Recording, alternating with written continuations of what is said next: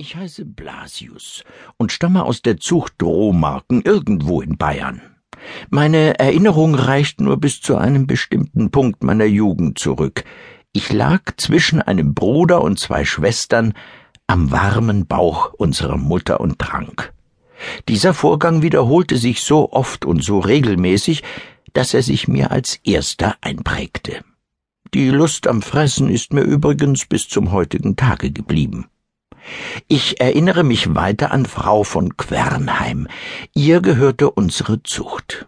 Sie tat alles für uns und achtete peinlich genau darauf, dass wir unseren Stundenplan einhielten. Sie war von großer achtungsgebietender Gestalt und trug Kleider aus schwerer Seide. Ihre Augen waren freundlich, aber sie sahen alles, und es fiel uns schwer, etwas vor ihnen zu verbergen. Sie konnte plötzlich und überraschend hinter einem stehen. Oft war ich erschrocken, wenn sie mich mit ihrer mahnenden Stimme bei irgendeinem Unfug ausschimpfte. Nur an Festtagen hörte man sie von weitem, weil sie dann bunte, klappernde Steinchen auf der Brust trug. Frau von Quernheim wohnte in einem weitläufigen Haus. Es enthielt viele Zimmer, in denen man sich verlaufen, und viele Möbel, unter die man kriechen konnte. Alles roch alt und ehrwürdig, und in der vornehmen Stille klang unser Gebell aufdringlich und unangebracht. In der Küche, die bald zu unserem Lieblingsaufenthalt wurde, hantierte die dicke, gutmütige Angela. Frau von Quernheim schimpfte oft mit ihr, wenn sie uns mehr zu fressen gab, als wir kriegen sollten. Das Haus lag in einem parkähnlichen Garten. Als wir größer geworden waren und uns daran gewöhnt hatten, unsere Geschäfte nicht mehr auf Frau von Quernheims echten Perserteppichen zu erledigen, sausten wir oft stundenlang durch Buschwerk und über üppige Rasenflächen. Herrlich war es, wenn das Gras an der Bauchhaut kitzelte. Bald kannte ich jeden Weg und jede Wurzel.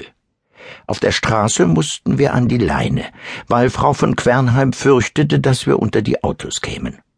Auch mir waren Autos zuerst unheimlich, mit ihren glänzenden, starren Augen und ihrer lautlosen Schnelligkeit. Aber dann gefielen sie mir besser und besser. Es war ein eigenartiger, bezwingender Duft an ihnen nach besonnten Polstern, edlen Zigaretten und dem merkwürdigen Stoff, von dem sie lebten.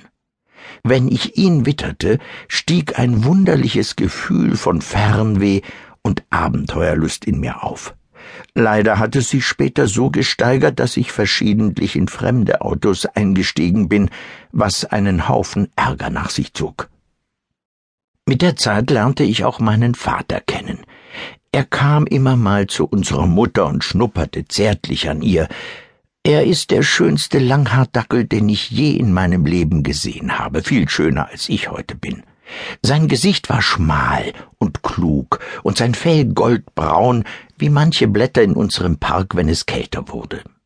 Auf der Brust hatte er einen kleinen weißen Fleck und an den Hinterbeinen langes seidiges Haar. Seine Nase war von einem tiefen, glänzenden Schwarz, wie es meine niemals erreicht hat. Allerdings sollte sich das später zu meinen Gunsten auswirken. Von ihm lernte ich, mich gelassen zu bewegen und in schwierigen Situationen die Ruhe zu bewahren. Er brachte mir bei, wie man den Schwanz hält und große Löcher in kürzester Zeit gräbt. Wenn Gäste da waren, zeigte Frau von Quernheim die Preise und Medaillen, die er auf Ausstellungen gewonnen hatte, eine ganze Schublade voll. Er konnte auf ihrer flachen Hand aufrecht stehen, wie eine Bildsäule. Ich war stolz, ihn in meinem Stammbaum zu haben. Unsere Mutter war herzensgut, nur ein bisschen dick. Ich sah daran, dass mein Vater sie nicht nur wegen Äußerlichkeiten genommen hatte, und er stieg deshalb noch mehr in meiner Achtung. Es hieß, er hätte schon allerhand Frauen gehabt, aber zu meiner Mutter war er immer höflich und aufmerksam. Er fraß ihr nie etwas weg und beschäftigte sich mit uns, wenn sie müde war und schlafen wollte. Diese erste Zeit meines Lebens war überaus glücklich.